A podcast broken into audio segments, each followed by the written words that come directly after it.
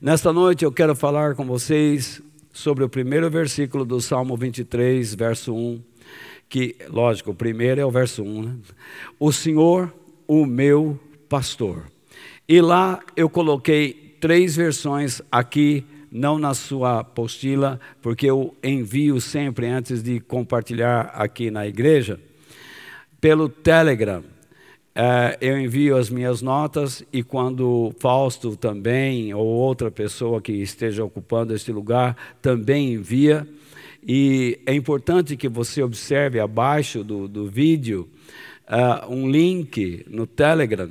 Se você quiser receber semanalmente essas notas e outras notícias, e-books, uh, apostilas, nós enviamos tudo por ali. Não é um canal no Telegram é, assim, é, rede social, de modo que não vai incomodar você, não ficamos o tempo todo enviando é, mensagens. Então fique tranquilo, é, é gratuito, você pode sair a hora que quiser, sem problema algum, tá bom? E, se for possível, você corresponda a este vídeo, diga o que você gostou dele, o que te impactou, tá? E ali naquele abaixo, onde você pode postar suas mensagens, escreva alguma coisa. Vamos tornar essa mensagem de Deus mais relevante, vamos compartilhá-la. Em nome de Jesus, nós vivemos num mundo tão cheio de mentira e nós precisamos compartilhar a verdade do Evangelho. Sinta-se prestigiado ao receber essas coisas da parte de Deus. Então, eu coloco ali três referências. A Bíblia que nós usamos, a nova tradução na linguagem de hoje, não, não por ela, não por eu achar ou pensar que ela seja a melhor tradução, é, não é este o caso. Mas lá está escrito: O Senhor é o meu pastor, nada me faltará. Também coloco na NVI: O Senhor é o meu pastor, de nada terei falta. Mudou alguma coisa? Não mudou nada. Só mudou a construção da sentença, tá? Então, embaixo eu coloco a Almeida corrigida e fiel de 2007. E ali diz: "O Senhor, você percebe entre aquela chave o verbo ser é, porque esse verbo ser não está no original. Então, nesta versão, a pessoa que já traduziu, tá, para o português, ela já omite. Você repare que nas duas, nos dois textos, aqui, ó, aparece o verbo ser, é, não é? O Senhor é. Aqui também, o Senhor é. Aqui, o Senhor, ele omite, tá? Isso está na Bíblia lá. O Senhor, o meu pastor, nada me faltará. Só que ele coloca nada me faltará. Parece que fica sem sentido, não é? O Senhor, meu pastor, nada me faltará. Parece que não chega a lugar algum. Então, eu pretendo explicar essas coisas a vocês, tá? E quem sabe nós passemos aí alguns dias meditando neste salmo. Então, vamos entender o que é este salmo. Este é um texto poético, tá? Então, todo o salmo faz parte da literatura poética de Israel. O salmo, ele expressa o sentimento do seu autor, ele expressa a sua crença em Deus. E eu penso que no livro de Salmos nós podemos aprender muito. Quando nós o, lemos com atenção, nós aprendemos muito sobre quem Deus é, como Ele lida com as pessoas, sobre a sua paciência, sobre o seu amor, sobre a sua justiça, sobre a sua proteção. Mas nós também aprendemos como o homem lida com o Criador. Muitas vezes sobre a sua incredulidade, sua aflição, seu desânimo, ah, suas escorregadas, sua confiança, enfim, nós podemos aprender muito se tivermos atenção a isso. Se dermos atenção a isso, nós podemos aprender muitas coisas, tanto sobre Deus como o comportamento humano. A ideia que muitos cristãos fazem das palavras de Davi, que é o autor deste salmo, é a de que Deus nunca permitirá que os seus, tá, seus filhos, né, sejam machucados, sofram ou passem por pri privações ou e tribulações. No entanto, ao lermos as páginas das Escrituras, notamos que o povo de Deus viveu um momento de grandes sofrimentos, perdas e terror. Porém, Deus nunca lhes faltou. Tá? Então, o que é que nós temos que entender? Existe uma ideia muito errada dentro da igreja, principalmente quando nós lemos o Salmo 23. Então, quando nós estamos pregando, muitas vezes inflamados, e nós citamos esta passagem, as pessoas aplaudem, as pessoas dizem amém, dão glória a Deus, e eles não pensam muito, é, tanto, tanto nós que pregamos e as pessoas que nos ouvem. Por quê? Às vezes as pessoas estão sentadas estão passando por lutas e problemas, então vem aquela coisa no coração, e, e como é um, um, um texto muito popular, tá? muito comum, nós citamos: O Senhor é o meu pastor e nada me faltará. Então, qual é a ideia que as pessoas têm? Deus vai me livrar do meu sofrimento, Deus vai, vai, me, vai afastar a adversidade da minha vida. Deus vai afastar as lutas que eu estou enfrentando, os problemas da minha casa, problemas financeiros, problemas clínicos, de saúde, enfim. Esta é a ideia que as pessoas fazem. Por outro lado, existem pregadores que vão à internet, ou à televisão, ou é, em mídia escrita, eles falam que uma porção de coisas que Deus é, quer abençoar as pessoas de qualquer jeito, e nós precisamos tomar muito cuidado com isso. Por quê?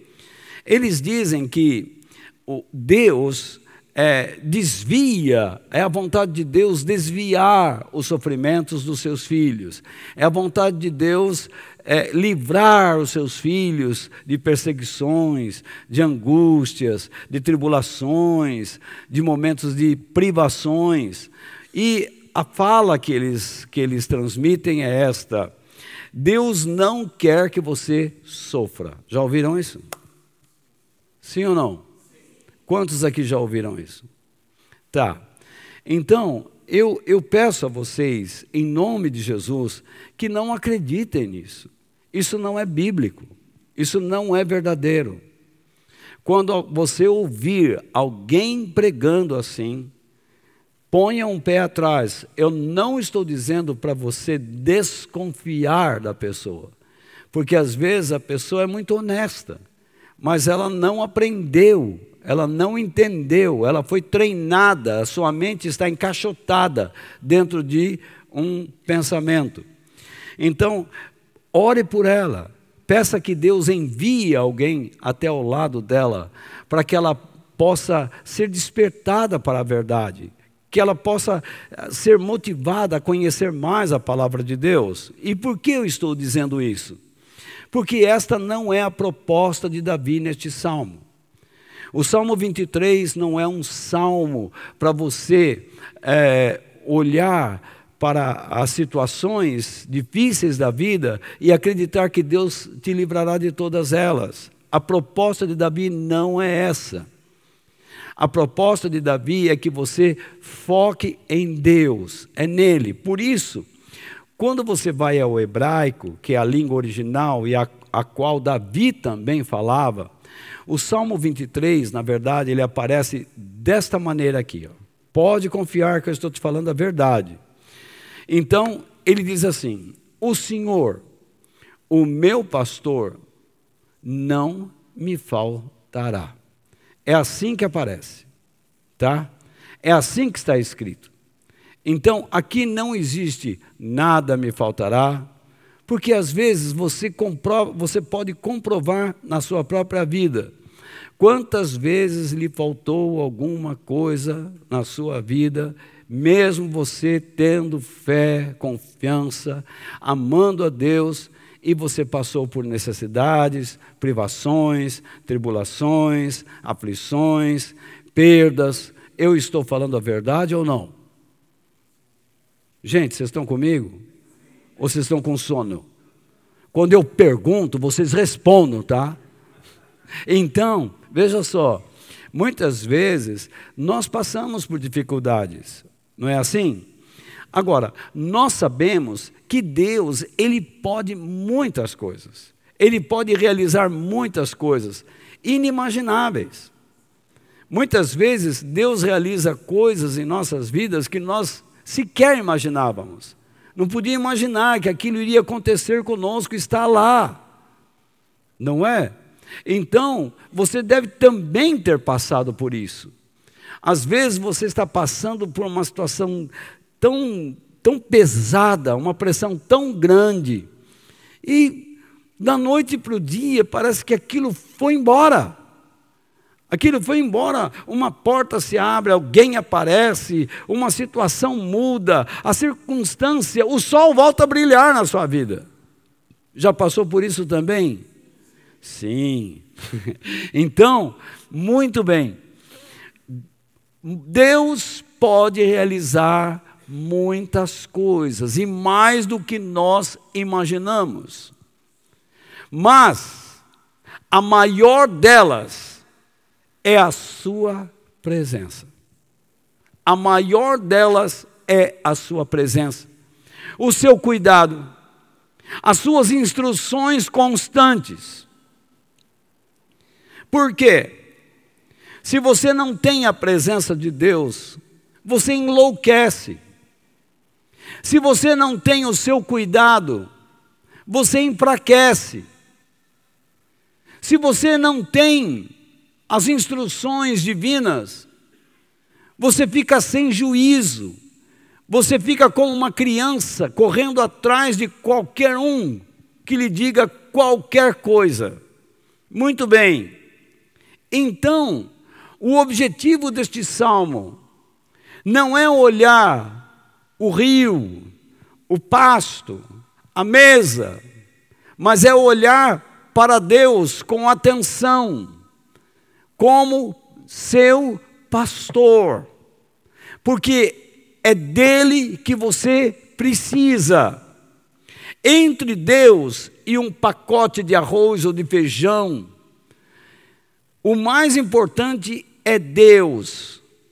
Se, isso, se, se esses alimentos vêm à sua mesa, foi Deus que o fez existir para você. Tudo que chega a nós não é nosso. Deus faz existir para nós. Assim como Ele existe para nós, Ele espera que existamos também para Ele. Este é um fator muito importante para você entender a fé como crença. Eu creio em Deus, eu creio em Cristo, eu creio no Espírito Santo. Para quê? Para existir para Ele, existir para os seus propósitos, existir para glorificá-lo por meio das obras que eu possa realizar em Seu nome. Então, os meus olhos têm que estar atentos em Deus, o meu foco tem que estar nele. Por isso, este primeiro ponto que eu dou nesta meditação. Olhe para o pastor e receba a sua ajuda na adversidade. Deus vai ajudar você. Por que eu estou dizendo isso? Então eu preciso colocar um texto aqui. Quando colocamos o nosso foco nas circunstâncias, em vez de focarmos no pastor, o nosso Senhor, não é? Nós nos abalamos devido às nossas limitações e nos desesperamos. É isso que acontece. Muitas vezes eu converso com pessoas, eles me chamam E nós estamos conversando muitas vezes até pelo celular, por vídeo, por áudio. E eles estão desesperados.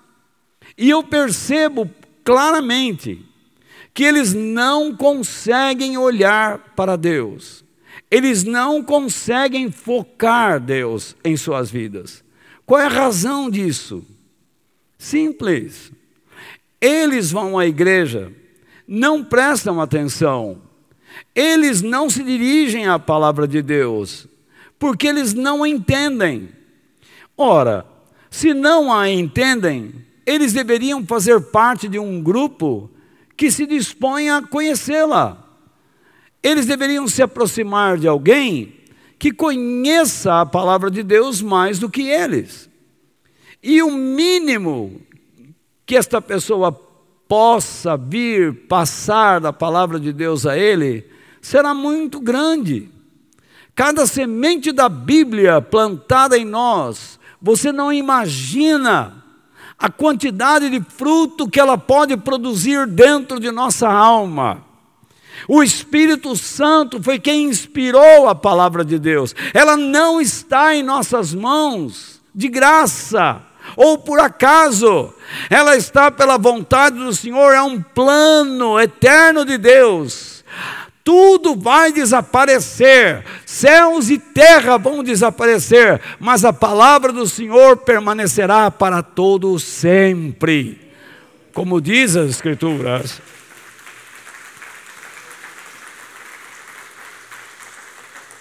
Então, quando uma pessoa fica perdida, raivosa, e ela fica absorvida por essas coisas, dominadas por, estas, por esses sentimentos, é fácil notar, e a luta naquela conversa é tentar mostrar a esta pessoa o quanto ela está afastada de Deus. É muito fácil você jogar com esta pessoa por meio da psicologia popular.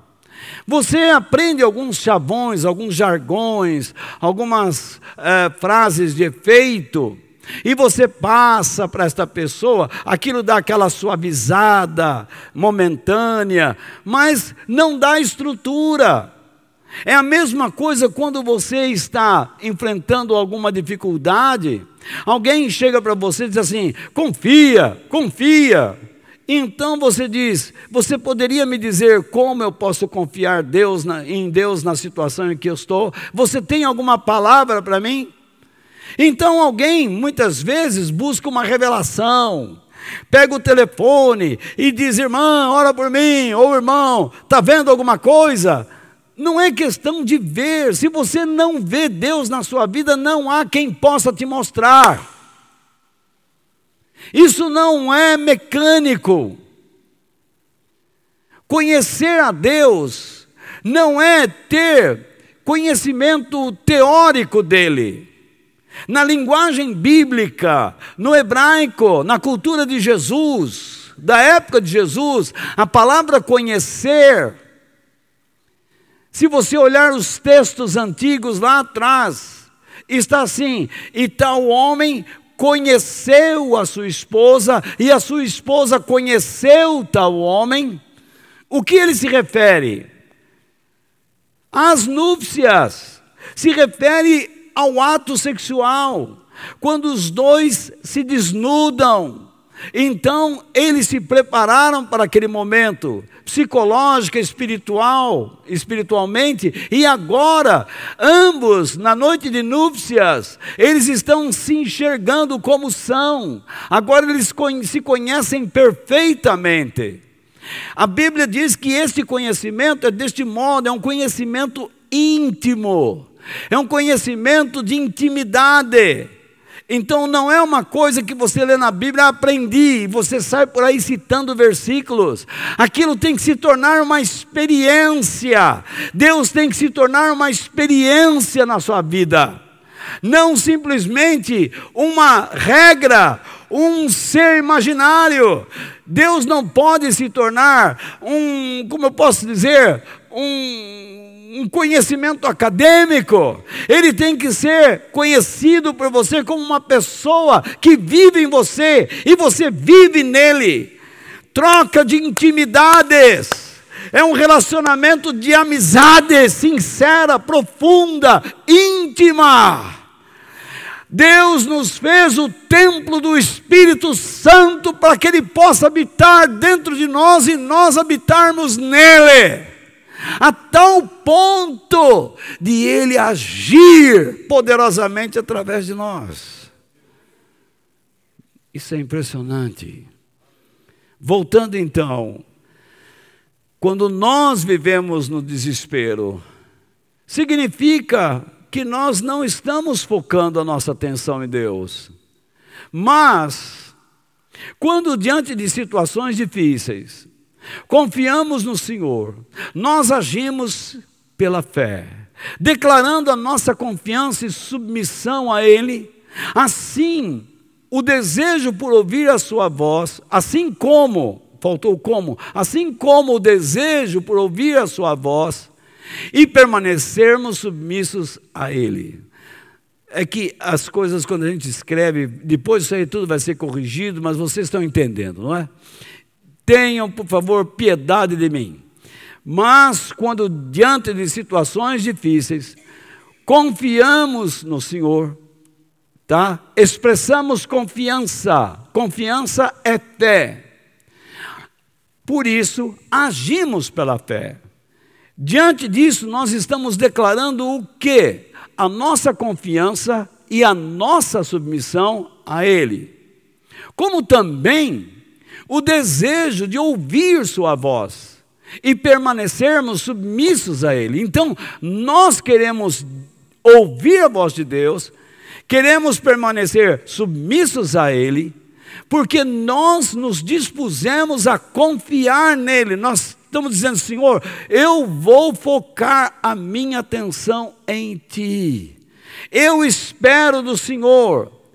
Por isso Isaías disse: os que esperam no Senhor renovarão as suas forças. Independente das situações que nós passamos, se nós nos mantermos confiantes e submissos a Deus, nós estaremos demonstrando que Ele está conosco. E então nós nos tornamos pessoas firmes, porque nos entregamos ao seu pastoreio, porque Ele é o nosso pastor. Toda pessoa que diz Jesus é o meu pastor, é porque está disposto a confiar nele, a submeter-se a ele e aceitar o seu cuidado como pastor. Do contrário, não acontece nada. Então, foi assim que Davi tentou mostrar a todos que lessem o Salmo 23. Ele mostra Deus como pastor que supre as nossas necessidades ele mostra Deus como pastor que nos fortalece e que nos orienta. Isso você pode ver no versículo 2 e 3, o que eu acabei de falar.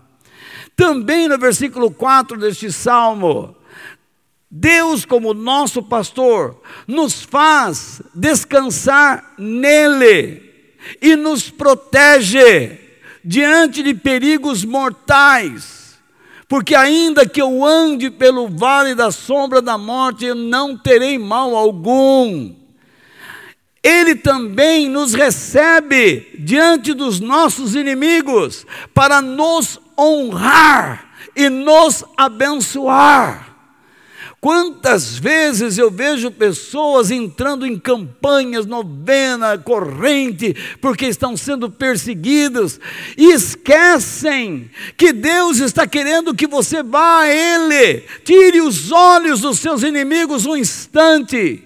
Tire os olhos dos seus adversários e olhe para Ele, porque Deus quer te honrar, Deus quer te abençoar, Deus quer te fortalecer, não tenha medo.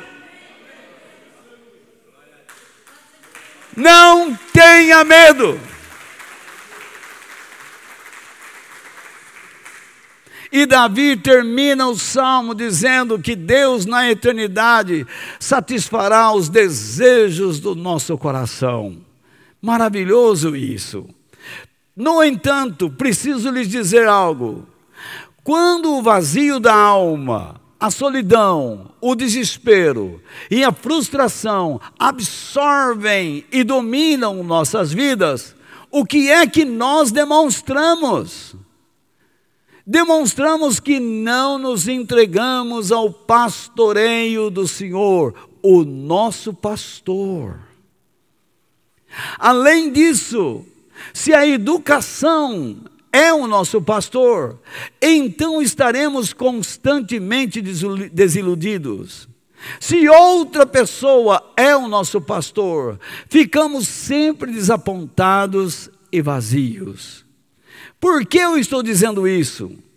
Você recebe a educação, nem toda educação é perfeita. Existe uma educação que nos aproxima dos princípios judaico-cristãos, e existe uma educação que nos afasta dele. No entanto, aquele que nos ensina os, que se os ensinamentos que recebemos e que nos aproxima mais dos princípios judaico-cristãos, portanto, da Bíblia, nem sempre são abrangentes. Eles não são completos. Você recebe sempre uma parte. Tudo que eu estou ensinando a vocês é uma porção mínima do que Deus poderia nos dizer. Mas se Deus nos dissesse tudo, não aguentaríamos. Você deve se lembrar da passagem de Paulo, quando ele foi levado ao terceiro céu. Ele diz: Eu vi tantas coisas naquele lugar. Eu vislumbrei tantas coisas que eu não posso falar a vocês, porque vocês não suportariam. Isto é, vocês diriam: esse cara ficou louco, esse cara endoidou. Tamanha foi a beleza, tamanha foi a grandeza, o esplendor, a glória que ele viu.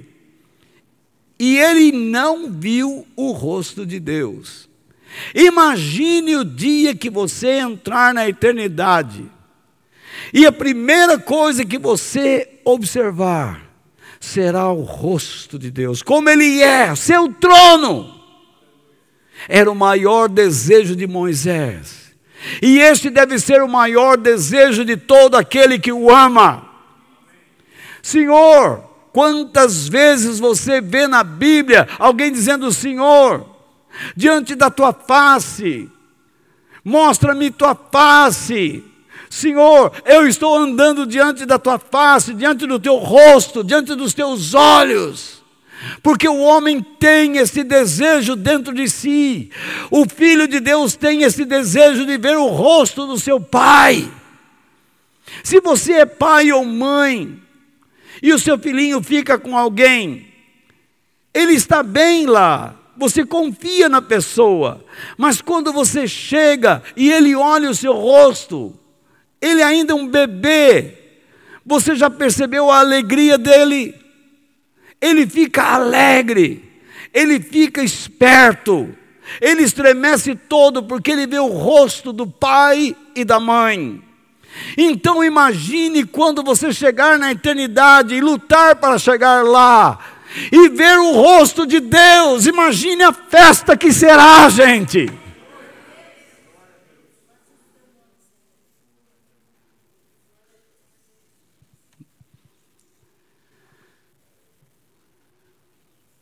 Muitas vezes a educação que nós recebemos nos deixa desiludidos porque elas são fracionadas, elas são em partes são poucas, não respondem tudo. Ficamos sempre esperando algo mais. Esperamos sempre que alguém nos aponte um caminho mais seguro, mais, é, mais sólido. Mas isso você só receberá na eternidade, na plenitude da salvação. Quando você coloca outra pessoa para ser o seu pastor. A quem você está entregando sua vida? Olha o que aconteceu com aqueles palestinos. Eles receberam sua terra. Um grupo passou a governar aquele povo. E então este grupo resolveu fazer eleições. E esse grupo que agora está lá, que mata os seus, que mata os seus patrícios. Se alguém tentar sair, eles matam. Eles soltam bombas contra Israel, mas a maior parte das bombas que eles soltam caem sobre o seu próprio terreno, sobre o seu próprio povo. Eles não ligam. Olha o que eles fizeram. Escolheram errado. Se entregaram nas mãos de pessoas erradas. Olha o nosso país. Olha o outro país. Olha o sofrimento de povos que escolheram errado. Olha a Venezuela. Escolheram errado. Olha a Síria. Olha o Líbano. São países destruídos, porque o povo escolheu errado, decidiu errado. Muitas vezes nós precisamos parar para pensar. Há pessoas e pessoas ao nosso lado. Há pessoas boas e pessoas más. Há pessoas que podem nos levar a olhar para a verdade, nos sentimos ofendidos porque elas são incisivas, parece que elas nos chateiam, elas nos confrontam. Por outro lado, existe o carinhoso, o delicado, que concorda com tudo que pensamos e falamos, concorda com as nossas ações, às vezes em parte, mas concordam.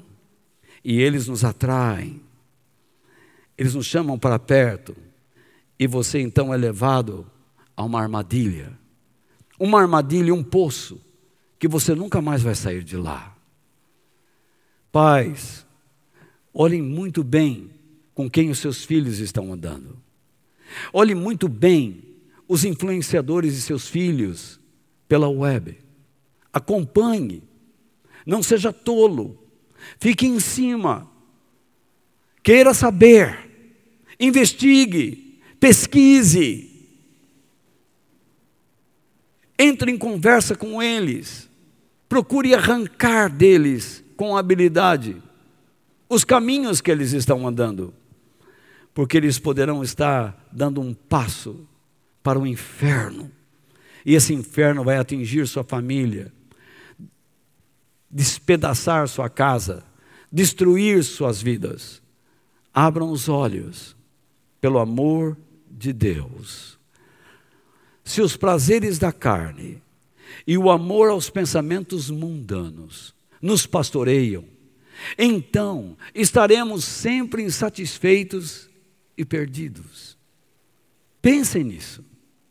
Há pessoas que só vivem para o prazer, para dar satisfação aos desejos do corpo.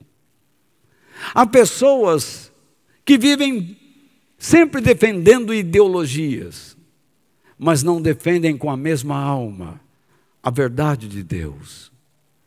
Há pessoas que ficam dizendo: Walter, posso fazer isso, posso fazer aquilo, eu tenho vontade de fazer aquilo, isso, isso, isso.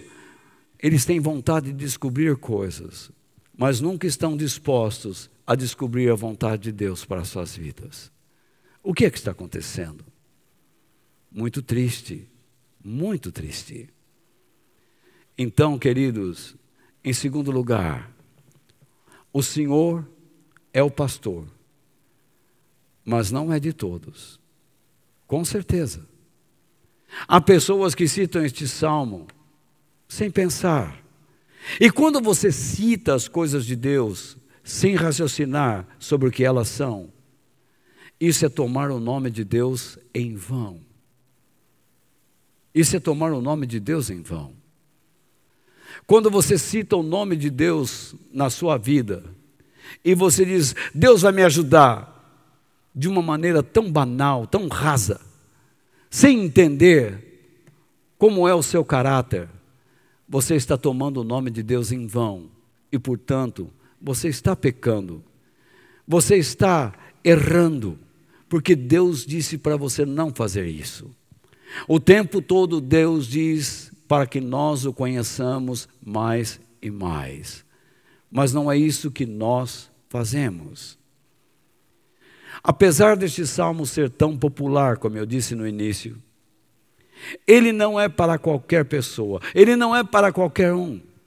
Ele se aplica apenas àqueles que têm Deus como seu Senhor. E o que é Senhor? O que significa esta palavra Senhor? Significa que Ele é o dono, Ele é o professor, Ele é o mestre, Ele é o dono da casa, Ele é aquele que nos chama, Ele é aquele que nos dá. Ele é aquele que faz com que coisas existam para nós. Ele é o Pai de todas as misericórdias. Mas Ele é o Deus justo. Ele é o Deus que castiga, que pune, que disciplina, que ensina, que instrui. Ele é aquele a quem nós nos submetemos. Se uma pessoa não tem esta percepção de Deus, este salmo não é para ele. Ele vai citar isso como uma palavra positiva, como dessas que nós encontramos em muitos livros de autoajuda. Eu sei que Jesus é o bom pastor, que ele morreu por todos, mas nem todos recebem a sua bondade, nem todos têm uma experiência com a sua bondade, por quê?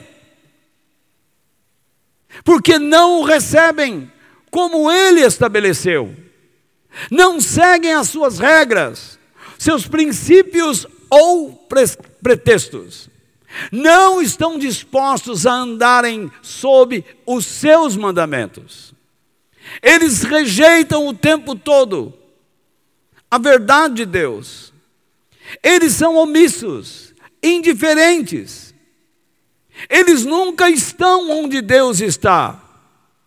Muitas vezes eles estão no lugar em que Deus está proibido de entrar.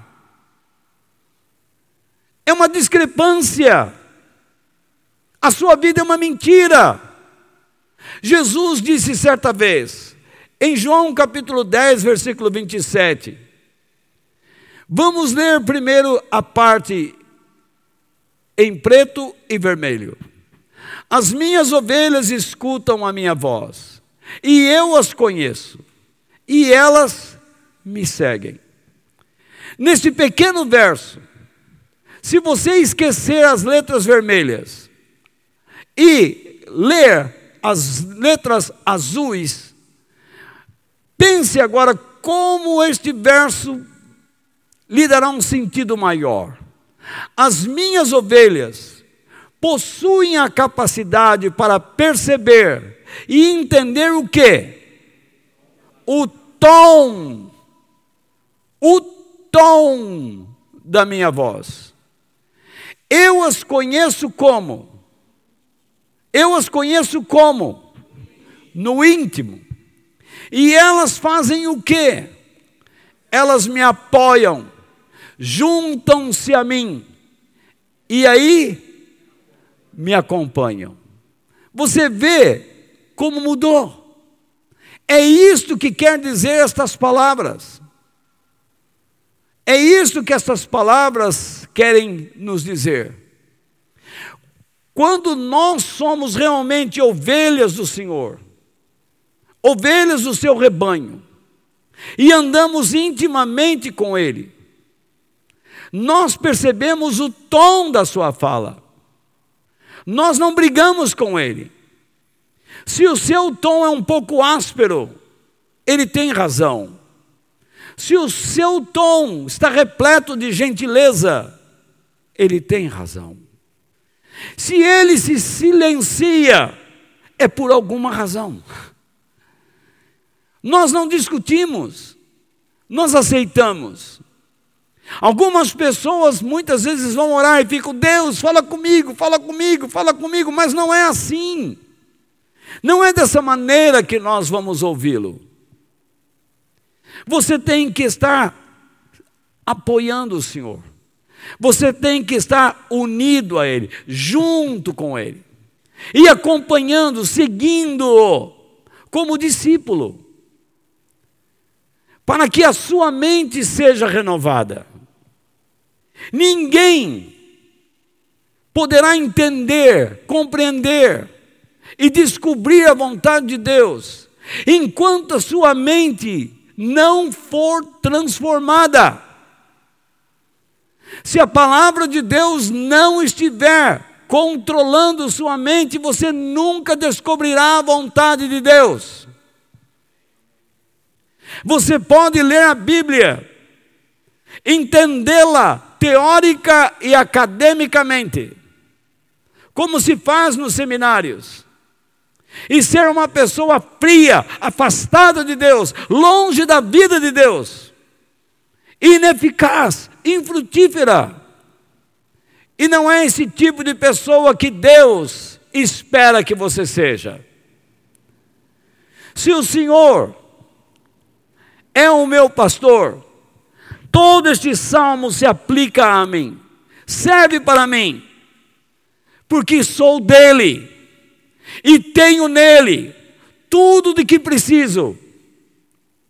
Se eu tenho Deus como meu Senhor, repito, o Salmo 23 encaixa perfeitamente no meu coração, porque eu declaro que sou dele, e dele recebo tudo que necessito. Em contrapartida, de outro modo, se eu não tenho o Senhor como meu pastor, de fato, eu não conseguirei distinguir o tom da sua voz. Você se lembra quando seu pai e sua mãe te chamava? Muitas vezes ele dizia assim: Filho, vem cá. E você corria. Outras vezes ele dizia assim: Filho, vem cá. Você dizia, e o tom diz muita coisa. Muitas vezes Deus chama, nos chama de um modo um tanto áspero. Outras vezes Deus nos chama de um modo tão dócil. Mas não importa o modo como Ele está nos chamando. O que importa é que ainda Ele está nos chamando. O que importa é que Ele ainda está nos chamando para perto dEle. E enquanto ouvimos a Sua voz, enquanto não discutimos com Ele, enquanto nós o aceitamos, isso tem grande valor.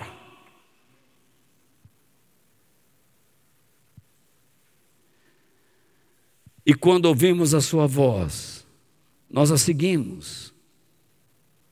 Mas aquele que não distingue, resolve viver a sua vida por si mesmo, indiferente a ele e aos seus recursos.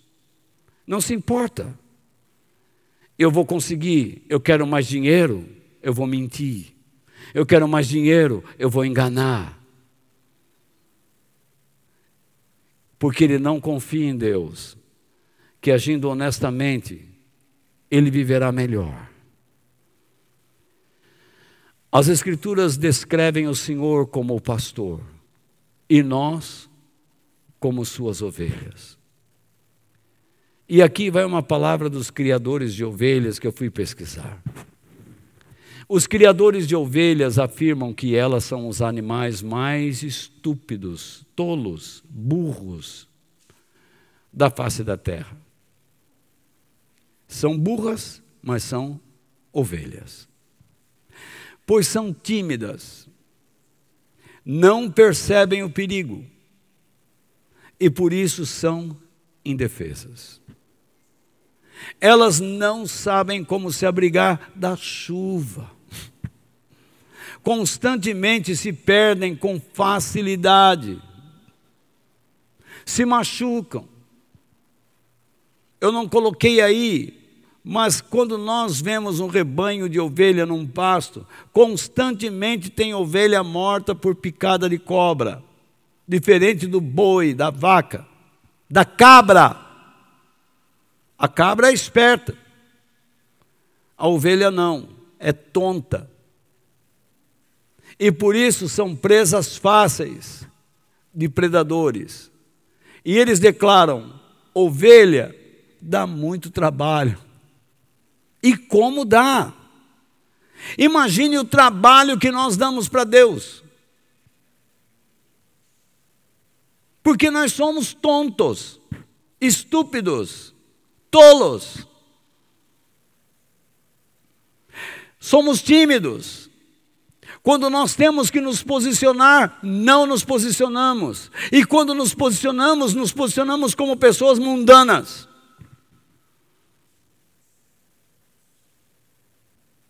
Somos ovelhas, mas queremos ser leões. Queremos ser assassinos, sanguinários. Muitas vezes vivemos e não percebemos o perigo, não avaliamos as situações, não avaliamos as pessoas. Basta aparecer um rostinho lindo na nossa frente e já nos apaixonamos e dizemos, é esse ou é essa. Pronto. Você não avalia a personalidade. Você não avalia a estrutura moral, espiritual, social dessa pessoa. Simplesmente diz: vamos. E tudo vai assim. E de repente você entra num barco furado. Num naufrágio, você afunda. Deus fala verdades a vocês. E muitas vezes aparecem outras pessoas com ideias mirabolantes, fáceis, caminhos fáceis. Não demora muito e você já está do lado de lá. Você sai do caminho estreito. Jesus não enganou ninguém. Para andar com Deus é necessário estar no caminho estreito, isso não é fácil. Mas as pessoas preferem o caminho largo. Nós não sabemos como nos abrigar das tempestades. Toda hora elas nos pegam. E ficamos ensopados, doentes. Perdemos a força, a saúde. E nós temos um abrigo. A Bíblia diz que o nosso Senhor é o nosso socorro bem presente em tempos de tribulação. Mas não sabemos como ir a Ele, porque não temos conhecimento bíblico. Nossa mente está vazia. Em todo o tempo, qualquer situação nos machuca e nos leva para baixo. O problema não está em se machucar. O problema não está em sentir a dor do ferimento. O problema está em conservarmos esta dor dentro de nós e ficarmos amargurados, vivermos de uma maneira que esqueçamos de fazer o bem, nos tornamos egoístas. Queremos que todo mundo nos sirva. Nos tornamos ásperos demais, amargos demais. Só reclamamos. Não sabemos conversar com ninguém, a não ser para brigar. Somos violentos. O que aconteceu conosco? Nós nos tornamos presas fáceis para o diabo. E sabemos que ele anda ao nosso derredor como um leão, procurando nos atacar. Portanto, ao sermos comparados como ovelhas, significa que nós precisamos buscar sabedoria, porque a ovelha é um animal tonto. Precisamos buscar força, porque a ovelha é um animal frágil.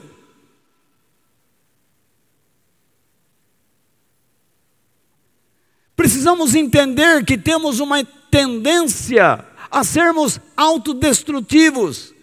Em todo o tempo, nós estamos falando, acabou. Agora não aguento mais. Não dá mais. Como não dá mais? O Senhor é a nossa força. Em todo tempo, em vez de seguirmos o caminho de Deus, seguimos o nosso caminho. Volto a dizer, não conhecemos a Bíblia, então fazemos tudo do nosso jeito. E isso é que significa autossuficiência, independência, individualismo. Nós não queremos estar com outros irmãos, nós não queremos aprender. A igreja há muito deixou de ser uma escola, uma sinagoga, onde as pessoas vêm para aprender. A igreja virou um terreiro, onde as pessoas vêm para receber um passe,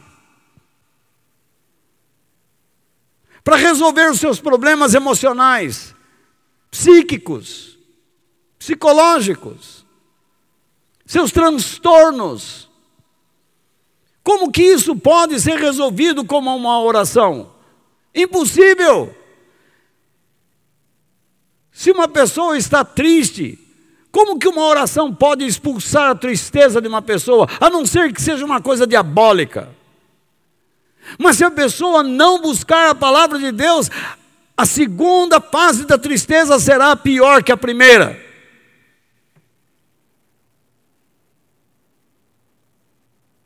São coisas que nós temos que pensar. A ovelha é frágil, ela se perde facilmente.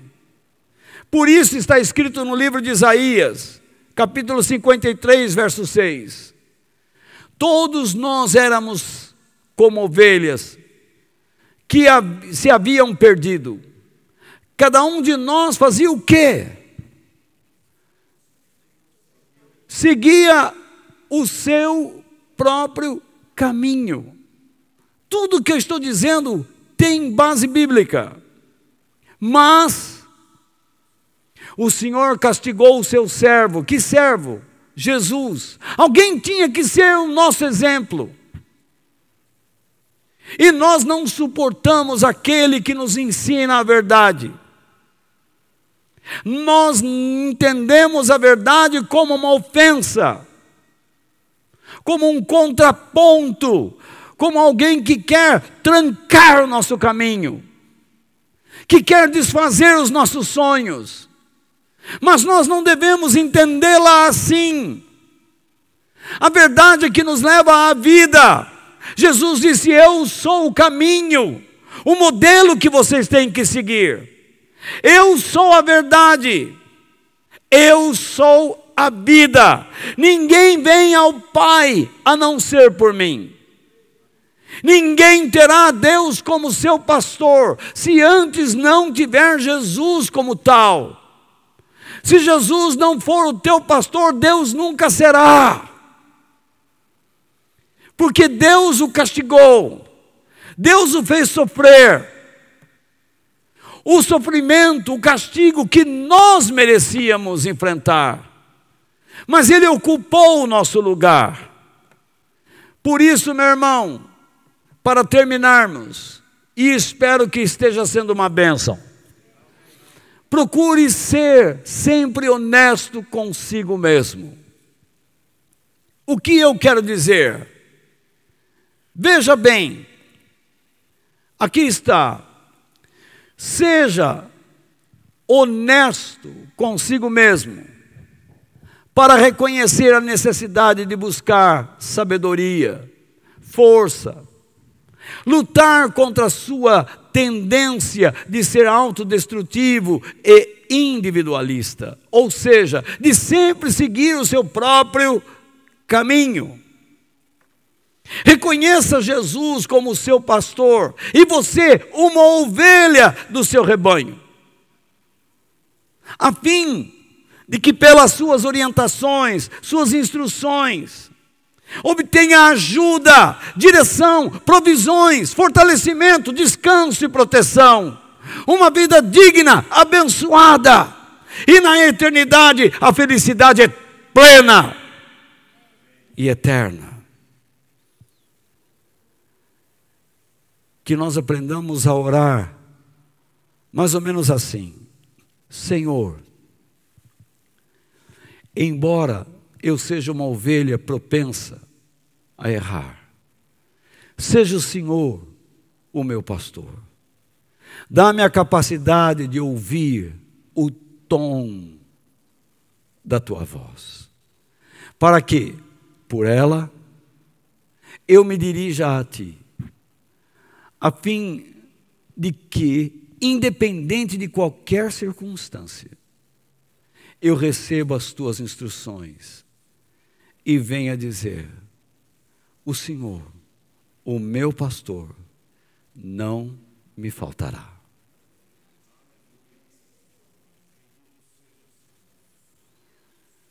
Procure sempre lembrar das palavras do apóstolo Pedro.